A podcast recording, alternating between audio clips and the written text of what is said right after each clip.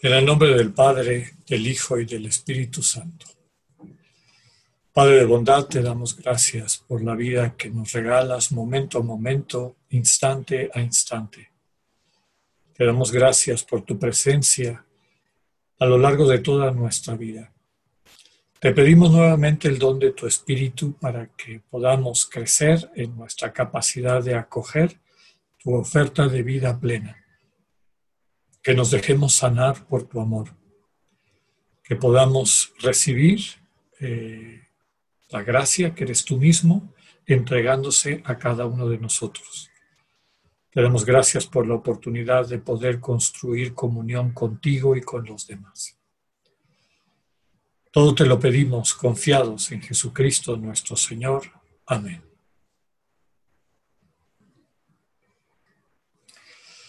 La temática de esta cuarta charla tiene algo que ver con, uno de los frutos importantes de la, de la oración contemplativa, que es esta vivencia de sanación o de redención. En la medida en que dejamos de orientar nuestra vida, nuestras acciones y nuestra conciencia al ruido de nuestra mente, a estas eh, en ocasiones eh, pulsiones conflictivas y destructivas de nuestro pasado y de nuestras heridas, y nos abrimos a acoger la manera como Dios se encuentra con nosotros y cómo Él nos va llevando por un camino de sanación, nuestra vida se transforma. Y de eso es de lo que les quería hablar un momento ahora. De entrada, ya había surgido en el grupo que acompañé eh, la oración contemplativa raramente es una experiencia de bienestar. Dicho en otras palabras, no es un lugar o no es una práctica a donde voy a sentir bonito. De entrada, este, como les pongo aquí, suele ser difícil, a veces árida, en muchas ocasiones monótona. Eh, también, desde luego, hay momentos de, mucha belleza, mucha intimidad, mucha presencia de Dios, pero lo que quiero subrayar es que no necesariamente es una experiencia gratificante. No es una práctica para sentir bonito. Podemos decir que es acudir al médico de nuestras almas para que, entregados completamente en sus manos, en un acto de total abandono, eh, le dejemos actuar con libertad en nuestro interior, sanando nuestro interior. Igual que cuando se nos cura de una herida física, las heridas existenciales que todos tenemos, a veces desde antes de nacer, en nuestra concepción y en los primeros años de nuestra vida, todas estas experiencias de desamor van dejando una herida una herida que afecta la manera como yo estoy en el mundo, la manera como interacciono con los demás, la manera como me relaciono con Dios y conmigo mismo. Y el Señor me cura de estas heridas. Pero este proceso de curación muchas veces implica dolor. ¿Qué más quisiéramos tener una varita mágica que con esa varita mágica quedemos sanados? Pero todo proceso de sanación implica curar y la curación, el reencuentro con la raíz de ese dolor, eh, muchas veces se traduce en un malestar interior, en un malestar físico, pero aquí la esperanza y sobre todo la constatación en la cotidianidad es que cuando atravesamos estos dolores de las manos, de la mano de Dios, son sanados. Este itinerario vale la pena. Paradójicamente, cuando a, lo largo del día recordamos los momentos de silencio con Dios, aunque no hayan sido cosas espectaculares o de sentir muy, muy bonito, ese rato que pasamos en silencio en su compañía lo recordamos con cariño y añoranza. Es decir, queremos volver a estar ahí, a estar solos con Él. Y en la medida en que nos vamos acostumbrando a esa relación interpersonal, pues con mayor fuerza crece este deseo de renovarla, de refrendarla.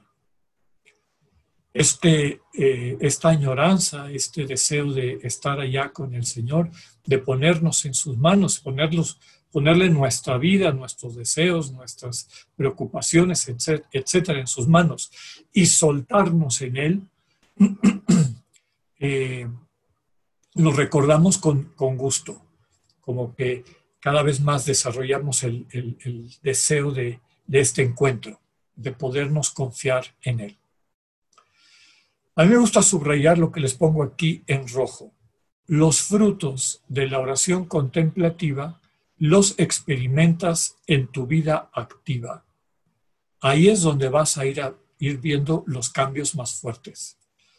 En, tu interactuar con los demás, en tu trabajo, en la manera como te percibes a ti mismo, cómo te relacionas con las otras personas.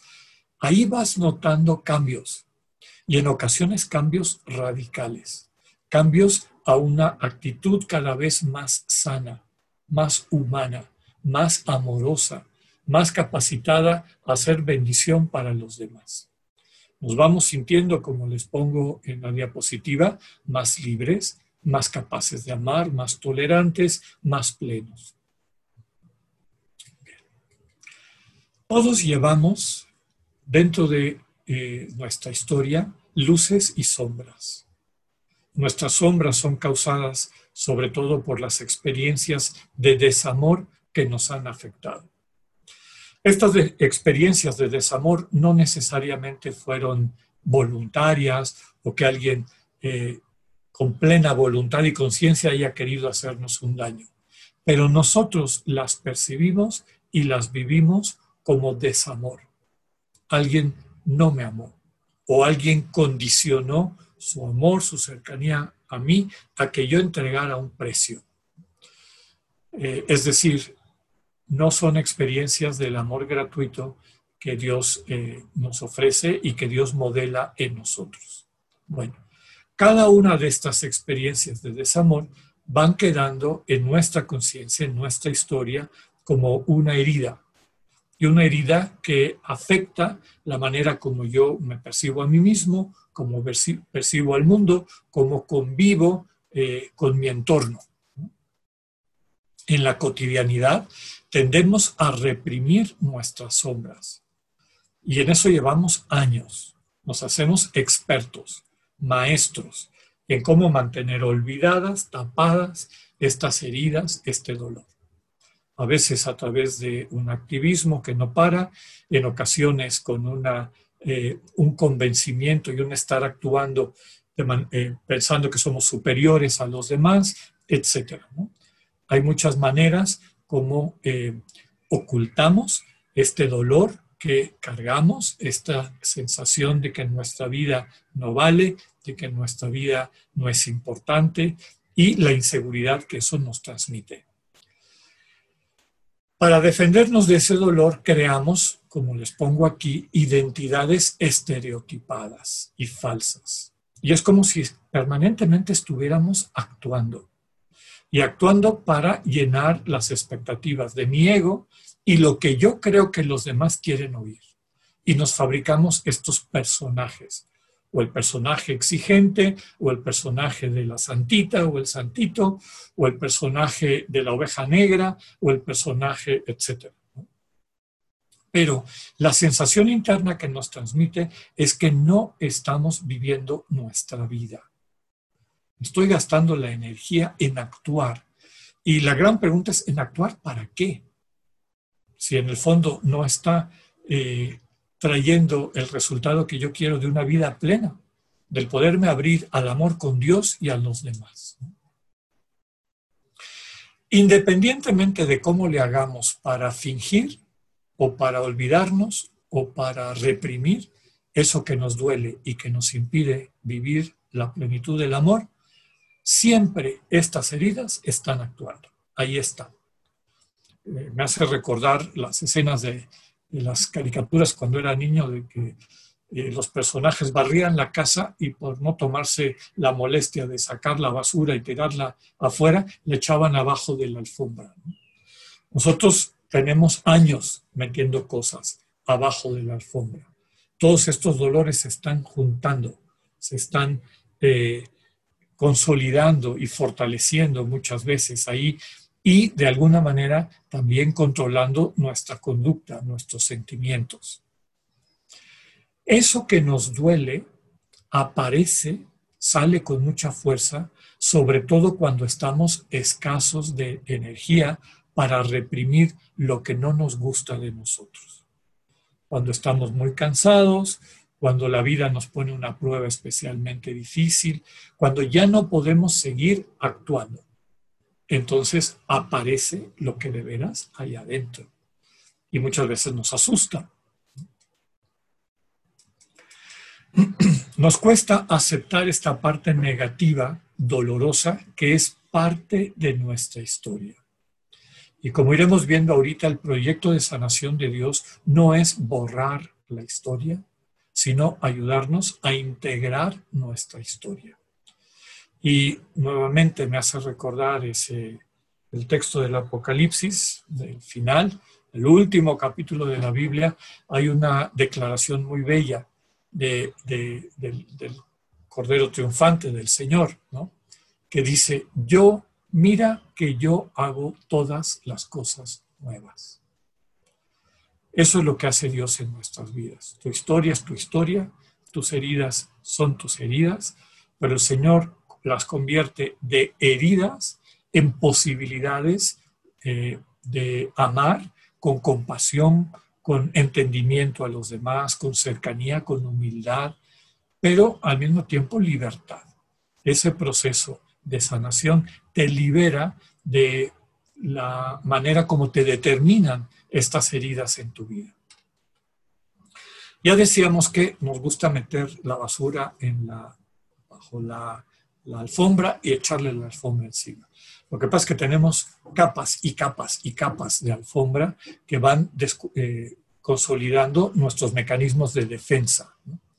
Hay algunas defensas inocuas, es decir, que tal vez no nos hacen tanto daño, pero hay algunas otras eh, defensas que son destructivas, como las adicciones. Eh, toda nuestra música vernácula lo presenta. ¿no? el, que se va a echar las copas para olvidarse que lo abandonaron o que ya no lo quieren. en el fondo no estás remediando el problema. Muchas veces eso te lleva a hacer cosas todavía peores y a meterte cada vez más en este, en este abismo del desamor. Para algunas personas esta adicción inclusive se puede convertir en la adicción a actividades sagradas estar eh, realizando acciones sagradas, pero con poca relación con Dios. Muchas eh, prácticas devotas y sobre todo cuando lo que mueve es este sentimiento de estoy cumpliendo, estoy cumpliendo, le estoy pagando a Dios. Esto me va a asegurar que yo viva bien. Esto, etcétera, etcétera, etcétera. Es una adicción como muchas otras adicciones que también este, a las que acudimos para olvidarnos de ese dolor fundamental y existencial. En el fondo son mecanismos de represión, de meter en la olla de presión todas estas cosas que están pugnando por salir en nuestra vida. El problema es que olvidarnos, tapando nuestras heridas, tiene consecuencias negativas. Digamos que se convierte en un caldo de cultivo para sentimientos negativos crónicos, como cuáles, vivir eh, como con insatisfacción, como que la vida nunca termina de valer la pena. Esa felicidad que anhelamos en su plenitud no la encontramos.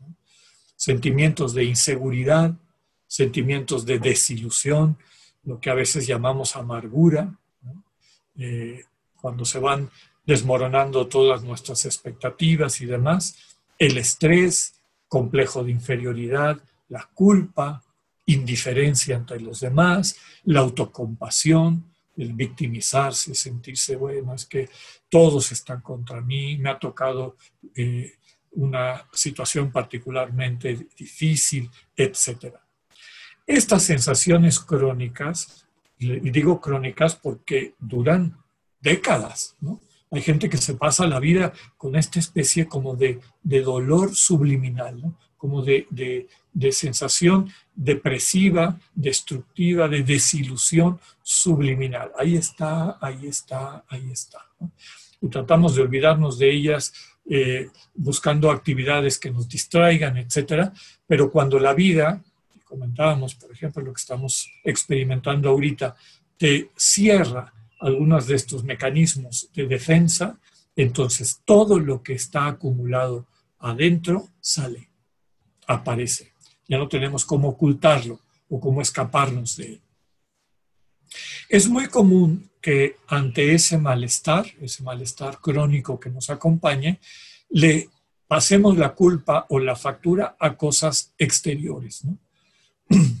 Es que si yo cambiara de trabajo, ya las cosas van a estar mejor es que si yo cambiara de país, las cosas estarían mejor. Es que si yo cambiara de pareja, las cosas estarían mejor. Y la gente va de cambio en cambio correteando una transformación que nunca van a encontrar, porque el problema no está fuera, está adentro. Y de ahí la importancia de ponernos en un camino de redención, que se pueda sanar eso que está adentro, que es lo que hace que veamos el mundo de esa manera con, tristeza, con insatisfacción, con inseguridad, con desilusión, etc.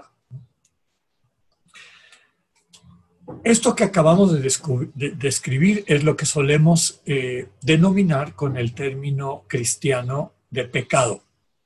Pecado eh, traduce una palabra griega, es hamartía. Hamartía pecado en griego, así aparece en la Biblia, en los evangelios, en las cartas de Pablo, significa literalmente no darle al blanco, es decir, no atinarle. Ese es el pecado.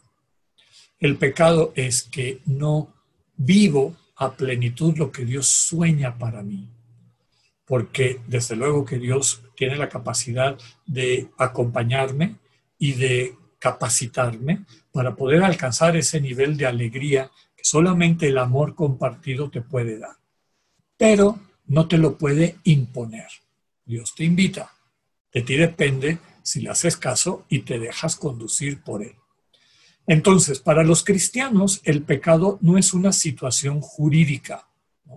Si yo robo un supermercado y me cachan, y hay una ley que dice que está prohibido, y al que robe la propiedad ajena, eh, se hace acreedor de una, eh, primero, cambia su estado jurídico, una vez que me lo demuestran, dejo de ser una persona inocente, quedo como culpable y eso trae una consecuencia jurídica.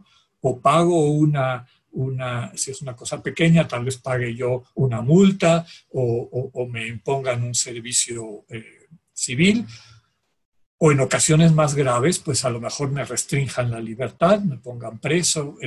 ¿no? Entonces, esa es una situación jurídica. Y el problema es que muchas veces vemos el pecado así.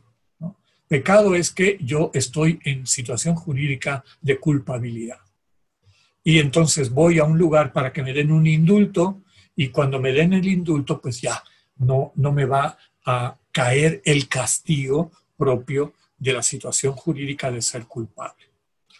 En el fondo, lo que llamamos pecado la jamartía de la que les hablaba, es una distorsión existencial, es una enfermedad del espíritu. Es ver el mundo distorsionado, ver el mundo enfermo, porque yo estoy enfermo. Entonces proyecto hacia afuera esa visión como veo el mundo. El único pecado que existe, el único pecado que existe es el egoísmo. Egoísmo significa convertirme en adorador, en servidor de mi ego. Y mi ego me da instrucciones. Este ego herido, que es como un animalito herido que se está defendiendo, está viendo de qué manera puede sobrellevar su dolor, me va dando instrucciones. No te dejes de este. A esta pone en su lugar. O al revés, tú no puedes nada. No tienes remedio Aquí lo único que toca es que sufras y sufras y sufras. Y todas estas son instrucciones del ego. El egoísta es una persona que, centrado en su ego, interactúa así con los demás. El pecado es el egoísmo. Y el egoísmo se puede manifestar en muchas cosas, en avaricia, en lujuria, en mediocridad, en todas las actitudes que hacen que no le demos al clavo. Acuérdense que eso es jamartía. No le atinas, no le das a la meta, no le das al, clavo. Es decir, desaprovechas, desperdicias la oportunidad que Dios te ha dado de una vida plena.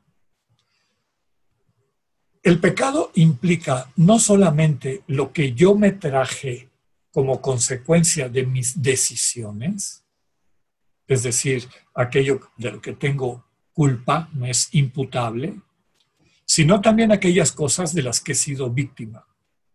Y ambas me afectan, ambas me enferman. Si yo por mi historia de desamor trato con desamor a otras personas, cada vez que yo agreda a los demás desde esa conciencia enferma, me estoy agrediendo a mí también me estoy alejando del sueño de amor al que Dios me invita y para el que fui creado. Pero de la misma manera, cuando yo sin deberla ni temerla soy víctima de alguien que me ataca, de alguien que me muestra o me trata con desamor, que me agrede, eso también se asienta como una herida en mi conciencia. Ambos juntos, trabajando en el interior de mi de, quien yo soy, de mi historia, es lo que solemos llamar el pecado. El pecado que se traduce en esta ceguera de la que hemos hablado varias veces, en esta insensibilidad para ver a Dios en los demás y en las cosas que nos rodean. Pero el mensaje de esperanza de nuestra fe cristiana es que el Señor Cristo nos sana de ambos. Cuando Cristo te sana, cuando Cristo te redime, sana las dos cosas. Aquellas que tú trajiste por tus propias acciones, aunque estuvieran eh, fundadas en tu propia confusión y distorsión, y también te sana de aquellas de las que has sido víctima. El pecado, es decir, esta dureza de corazón, este estar centrados en el ego, el egoísmo, nos separa de Dios y de las demás personas y termina separándonos de nosotros mismos. Los sentimientos negativos crónicos nos separan de Dios. Por eso podríamos decir que son una especie de pecado original eh, que nos induce a cometer pecados, eh, acciones pecaminosas, es decir, acciones centradas en nuestro ego, en las cuales eh, es claro que hemos perdido la libertad. Entonces, centrados en nosotros, en nuestro dolor, en nuestras heridas, agredimos a los demás, maltratamos a los demás y en eso también nos maltratamos a nosotros mismos. Es parte de nuestra fe y de nuestra confianza en Dios el captar que dentro de nosotros hay un núcleo sano que podemos llamar nuestro paraíso, donde radica nuestra condición de imagen divina, porque Dios así nos creó, a su imagen. Todo ser humano, todo ser humano, independientemente de lo que la vida le haya eh, presentado, tiene la capacidad de volver a su paraíso, de volver a este espacio donde el amor reina y convertirse de, agente de mal en, en agente de bien, de convertirse en un agente de agresión, de violencia, de destrucción, en un agente, en un, en un facilitador del amor, de la bendición, de la cercanía, de la comunión. En la oración contemplativa tratamos de ir eh, acercándonos a este lugar donde Dios se nos manifiesta y donde podemos entrar en contacto, en diálogo con Él.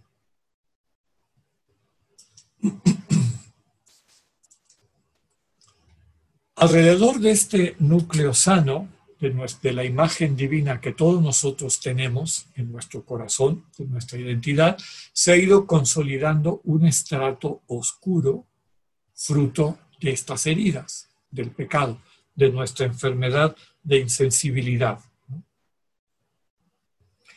eh, tanto lo que se nos ha impuesto como lo que ha sido el resultado de nuestras decisiones eh, no movidas por el amor, sino por nuestra tendencia a querer proteger nuestro ego. Para vivir con menos dolor esa colección de heridas, vamos eh, creando una envoltura que cubre lo doloroso, pero que termina encubriendo todos nuestros sentimientos. Y al estar eh, sin contacto con nuestras raíces, quedamos a la deriva movidos por nuestros pensamientos. Estos pensamientos que, como comenté varias veces, tienen mucho que ver con nuestro ego. Cuando nos quedamos en esa superficialidad, en esa barnizadita, para no morirnos del dolor de no ser amados, esa, el mantenernos a esa a distancia de nuestro núcleo nos impide reencontrarnos con nuestra imagen divina y con nuestra vocación de vivir en comunión con Dios, en relación con Dios. La oración contemplativa implica un camino de regreso a ese lugar. Tenemos que ir bajando, descendiendo. Y eso implica atravesar distintas capas de conciencia, incluida la capa oscura ahí donde están guardadas todas nuestras heridas, para finalmente llegar al lugar donde esta comunión con Dios se, experimenta como una realidad. La vida espiritual de todos nosotros suele tener dos momentos, como todo en la vida. Hay un momento proactivo, es decir, yo voy con mi esfuerzo, con mi trabajo, con mi dedicación, procurándome cosas que yo considero que necesito, que me son positivas, que me van a ayudar. Pero llega un momento en que por más que yo haga, eso que eh, tengo como pendiente, lo que me sigue impidiendo vivir espontáneamente la felicidad de ser fuente de amor y de recibir el amor divino y de los demás, eh, no es alcanzable meramente por mi esfuerzo podríamos decir que hay un momento en que llego con una como pared y parece que no puedo pasar adelante, porque efectivamente el, proceso de sanación, de integración de esas heridas, de ese dolor, no lo puedo eh, actualizar, no lo puedo fabricar yo. Necesito ponerme en las manos de Dios para que Él tome la iniciativa. En un primer momento, por ejemplo, eso pasa mucho cuando uno empieza el camino de conversión, se va acercando a Dios, etc. Hay mucho que implica esfuerzo. Reflexionamos, sopesamos, auscultamos nuestra conciencia, nos, proponemos reformas, ya no voy a hacer esto, voy a cambiar esta otra cosa, etcétera, etcétera. Propósitos, distintos eh, cambios o transformaciones en nuestra vida que tienen como objeto el ir alcanzando lo que anhelamos, una vida plena en felicidad desde el amor. Pero hay algunos elementos de nuestra historia y de nuestras heridas que no son accesibles a nuestro discurso, ni siquiera el discurso de los mejores terapeutas que puedas tú encontrar. Y ahí es donde empieza el, dinamismo propio de la entrega en la oración contemplativa. En ese espacio, en ese tiempo que tú separas al día para hacer tu holocausto, es decir, para ponerte completamente en las manos de Dios, lo que haces es dejarle la iniciativa. Todo tu esfuerzo ya no es en procurar cosas, tu esfuerzo meramente es estar ahí para Dios. Hay algo de actividad, desde luego, porque tú este, te esforzaste por llegar al lugar y, poder estar ahí a tiempo y de veras dedicarle al Señor ese tiempo, utilizar las anclas para no dejarte distraer, llevar, confundir, esclavizar nuevamente por tus pensamientos, pero en el fondo recuerda que la actividad es entrega. Me entrego, Señor, como estoy. Me pongo en tus manos como estoy. Confío que tú me vas a acompañar en un camino de transformación, en un camino de conversión, de planificación, de sanación. No tengo que lograr nada. No es responsabilidad mía. me pongo así en las manos de Dios y Dios entonces, al tomar la iniciativa, empieza este camino de transformación. Aprovecho ahorita el momento para subrayar algo. Todos nosotros quisiéramos que Dios fuera un padrino poderoso. Y de hecho, muchas de las imágenes distorsionadas de la religión están sustentadas en Dios como padrino poderoso. ¿Qué quiere decir eso? Eh, recordemos cómo eran las relaciones antiguamente, ¿no? En las haciendas. El hacendado que tenía mucho dinero y poder, pues todas las familias llevaban a sus hijitos para que el hacendado fuera su padrino. Y entonces el padrino los protegiera. Y nosotros creemos que Dios es así. Si yo estoy bien con mi padrino, si yo hago las cosas que le gustan a mi padrino, mi padrino me va a proteger. Cuando vaya, me va a dar mi domingo. Cuando vaya y le diga, este me pegó, me cae gordo, ah, pues le voy a dar su manazo. ¿Cómo que te pegó? A este me cae muy bien. Ah, pues a este le voy a dar un premio. La realidad es que Dios no es un padrino poderoso. Y eso significa también la importancia de subrayar que Dios no es mago. Todos quisiéramos que siendo padrino poderoso, pues nos hiciera la magia. Señor, ¿para qué tanto brinco? Ya, hazme bueno, quiero ser bueno, haz tu magia, hazme bueno, ya, transfórmame. Eso no existe. Dios no es mago, Dios es un compañero. Te va a acompañar en un camino de sanación. No llegaste a lo que eres ahorita en dos días. Hay un proceso, hay un itinerario que has recorrido. Ahora, de la mano de Dios, vas a recorrer un itinerario de sanación. Y Dios va sanando eh, en la secuencia apropiada aquello que es importante, empezando por lo que más te bloquea, lo que más difícil puede ser, o aquello que puedes em, atender y procesar en un momento particular de tu vida. Esta eh, diapositiva que están viendo ustedes ahorita describe de una manera, digamos, simbólica, no es que eso existe en algún lugar, pero describe la manera como en el proceso de la oración contemplativa vamos descendiendo cada vez a una conciencia más profunda. Muchas personas viven en lo que les pongo en, rojo hasta arriba, ¿no? Inconsciencia reactiva son las personas que, en dicho popular, batean todas las que les pichan. Eh, ante un estímulo, respuesta, estímulo, respuesta, de una forma reactiva. Nunca toman un poco de distancia para preguntarse, ¿esto es lo que quiero hacer? ¿Esto es lo que me interesa? ¿A esto me siento invitado? No hay ninguna libertad. Es como un animalito, el instinto, el instinto reactivo. Cuando empezamos a hacer la oración contemplativa, una experiencia que nos acompaña es que dejamos esta realidad reactiva y empezamos a experimentar la conciencia sensitiva. Se nos van haciendo realidad nuestros sentimientos, los sentimientos que estaban ocultos por mi eh, activismo reactivo. Como andaba, yo suelo decir, es común cuando le preguntas a alguien, ¿cómo estás? La gente te dice, bien o mal. Rara vez van un poquito más adelante. Bueno, ¿y bien qué quiere decir? Estás contento, estás esperanzado, estás alegre, estás creativo, estás consolado, estás, etcétera, etcétera. Hay un ejercicio curioso eh, que se suele realizar en los talleres de psicología, que le dan a la persona una hojita y te dan tres minutos para que escribas todos los sentimientos y emociones que se te ocurran. Hay personas que desde que empieza el tiempo están escribiendo y escribiendo y escribiendo y al final de los tres minutos llenaron la hoja de 55, 60 sentimientos distintos.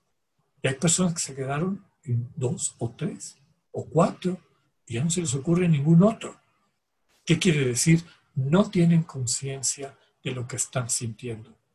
Ojo, eso no quiere decir que esos sentimientos no existan. Ahí están, pero están ocultados, están sepultados, no, no, no se han hecho conscientes.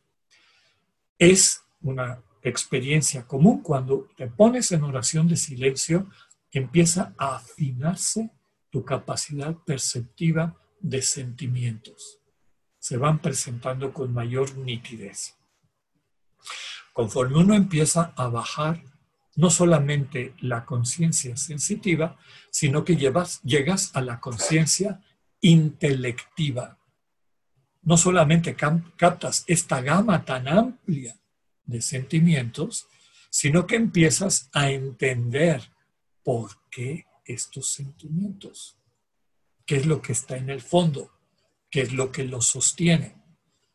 Y es natural que conforme vamos bajando a estos niveles de conciencia cada vez más profundos, pues nuestra sensación es de estar menos perdidos, menos ciegos de todas aquellas cosas que están en nuestro interior afectando nuestra conciencia y nuestra conducta, pero que no conocemos.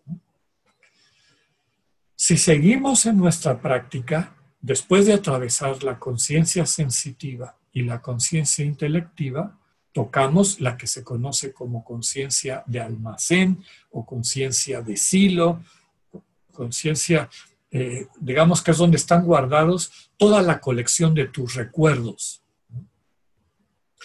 Eh, a lo mejor algunos de ustedes ya lo han vivido, si no, es probable que lo vivan si mantienen la disciplina de la oración eh, de la oración de silencio. A veces estás en tu silencio con tus tres anclas, repitiendo tu jaculatoria al ritmo de tu respiración, aquí y ahora, y de repente te viene un recuerdo. El recuerdo de una escena de hace 20, 30, 40 años, que desde ese día no te habías vuelto a acordar.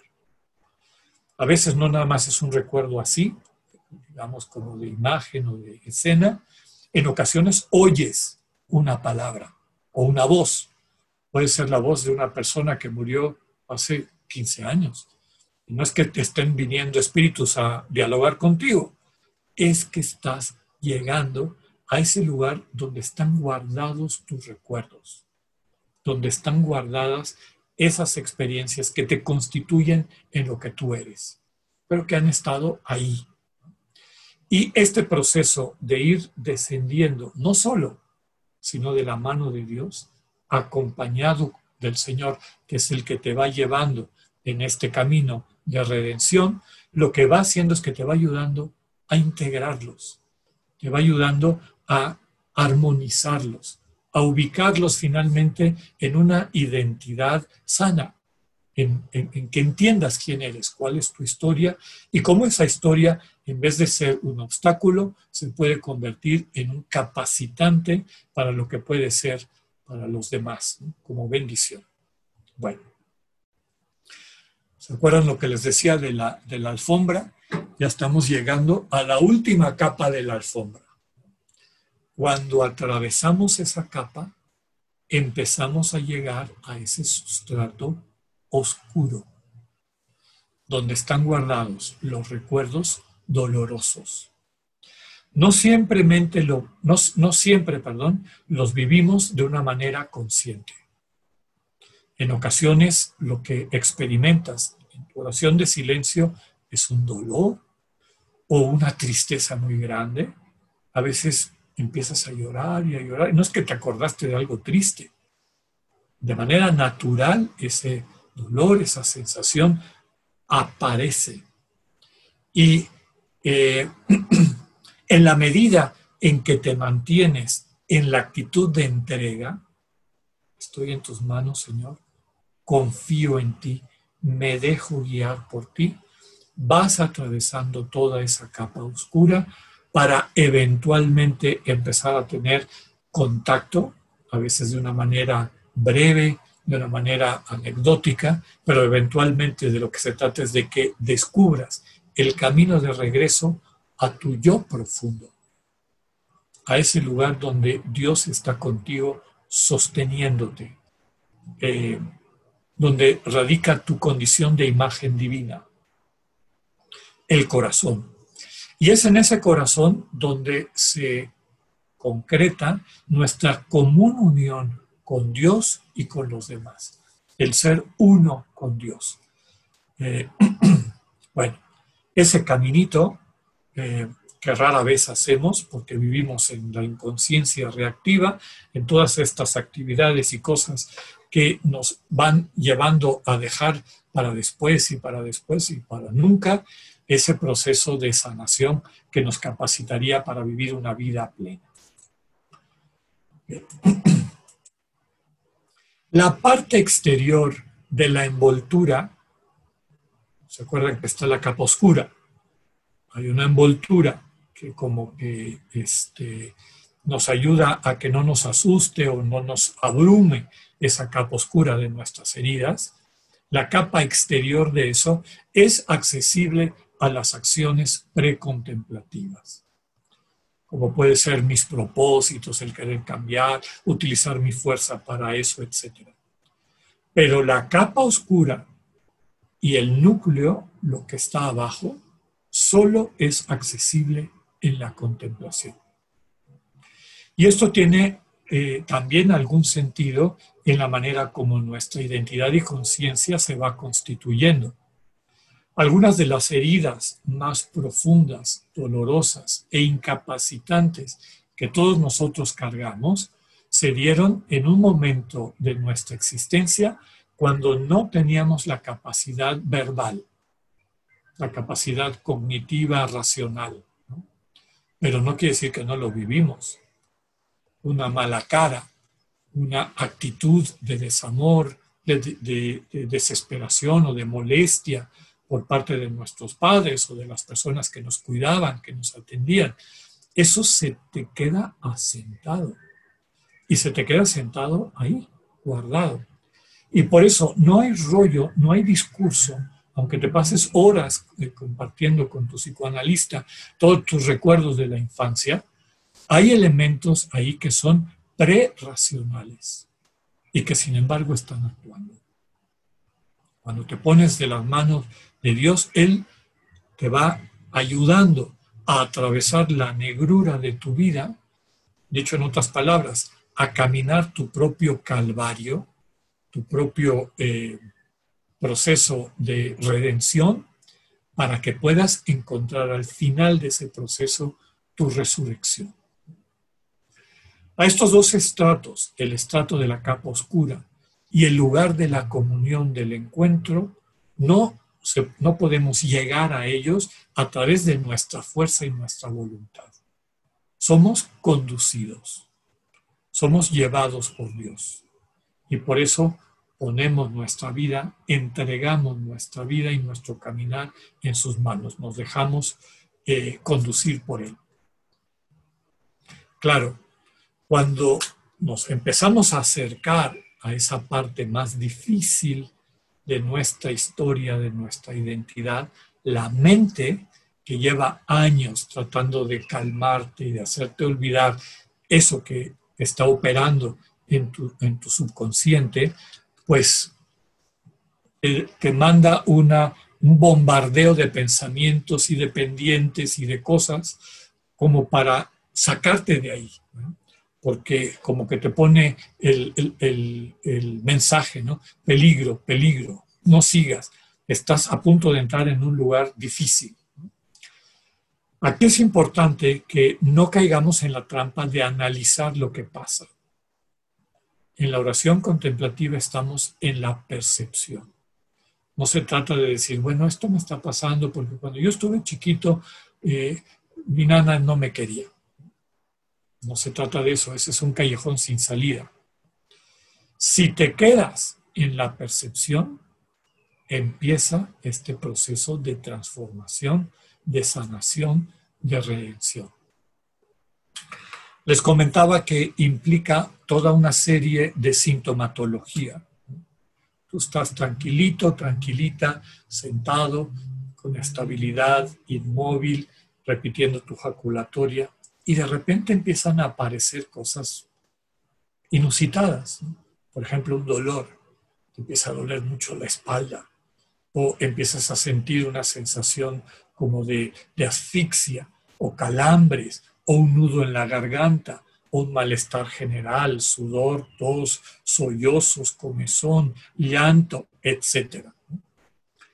Aquí la clave es que si cuando te levantas, cuando termina tu oración, desaparece, quiere decir que es un proceso de sanación.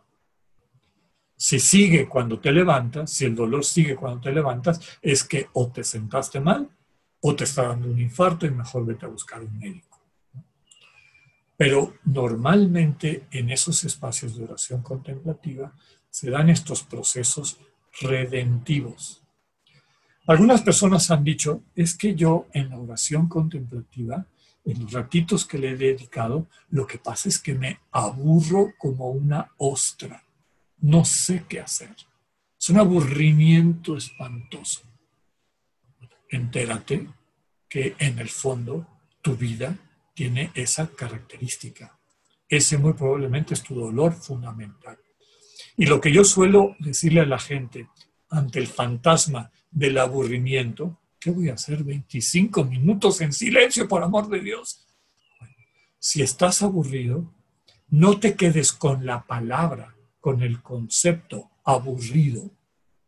Cuando dices aburrido, ¿dónde sientes el aburrimiento? ¿Lo sientes en la garganta? ¿Lo sientes en el estómago? Trata de traducir ese rollo en una sensación. Porque muy probablemente ahí está incoado ese dolor, esa herida, eso que te está impidiendo poder vivir en libertad.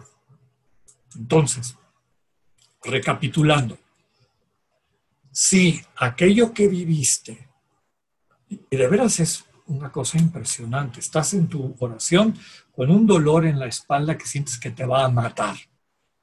Suena la campanita o suena tu, tu temporizador, te levantas y desaparece como magia. Te vuelves a sentar y vuelve a aparecer. Quiere decir que ahí hay algo que está siendo sanado. Esa presencia amorosa en cuyas manos te pusiste al inicio de tu espacio de silencio, está con cuidado curando, está sanando está transformando. Que más quisiéramos que pudiese ser mágico, pero no es mágico. Es un camino. Hay que atravesarlo, hay que vivirlo.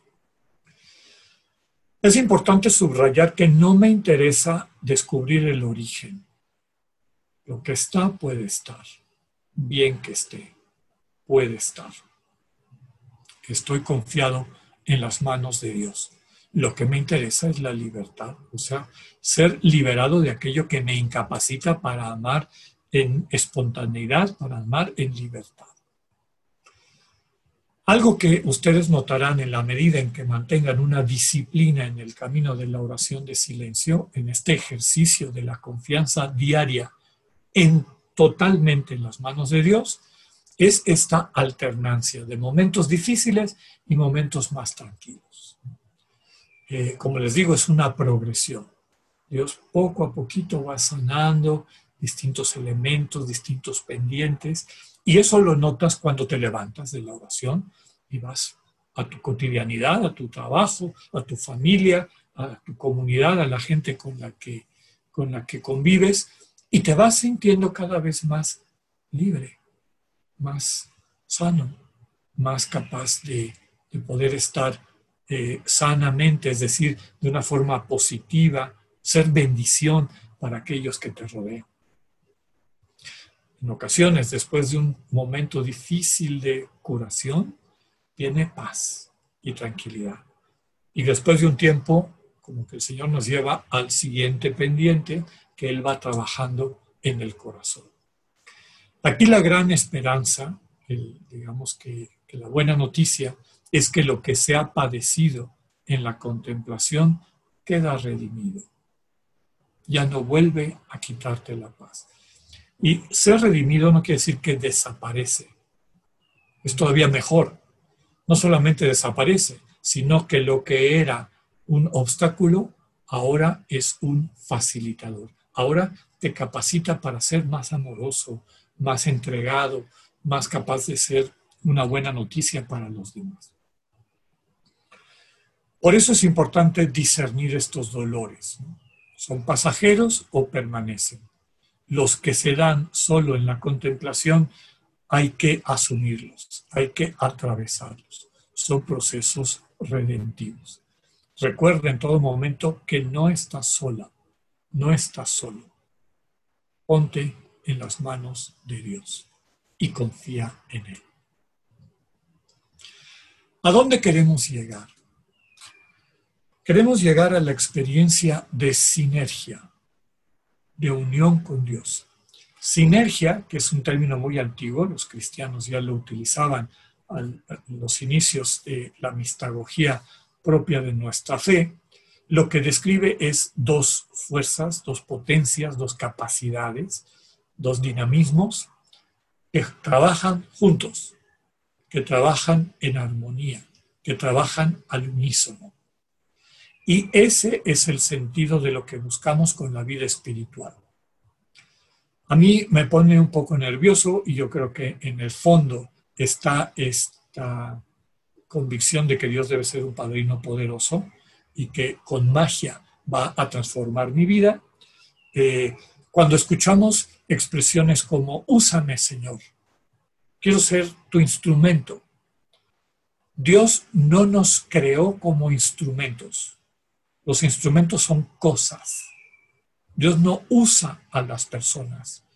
Dios eh, involucra, se involucra con las personas en procesos de amor, de encuentro, desde la libertad y la dignidad de todos los que están involucrados. Por lo tanto, a Dios no le interesa usarte. Uno usa una escoba, no le tienes que pedir permiso. La agarras y la utilizas para lo que necesitas. Eso desde luego que no es la relación de Dios con nosotros y eso queda claro en el Evangelio. Dios te invita, te invita a que vivas en comunión con Él, en sinergia con Él. Y desde esa sinergia vayas ordenando, encauzando tu vida. Como se va, conforme se va restituyendo la relación de amor con Dios, vamos capacitados a crecer en santidad. Y la santidad no es esta imagen de estampita, eh, una especie de, perfección desvinculada del amor y del servicio y de la entrega al prójimo. La verdadera santidad, la perfección divina, es la misericordia. Es el, el amor que respeta al otro, el amor que se alegra con que el otro crezca, se haga adulto, pueda convivir contigo, te pueda amar en reciprocidad y se dé este milagro de la comunión desde el amor en libertad. La santidad, por lo tanto, es vivir así con Dios. Dios no te va a controlar, Dios no te va a usar como titiritero, Dios te va a invitar.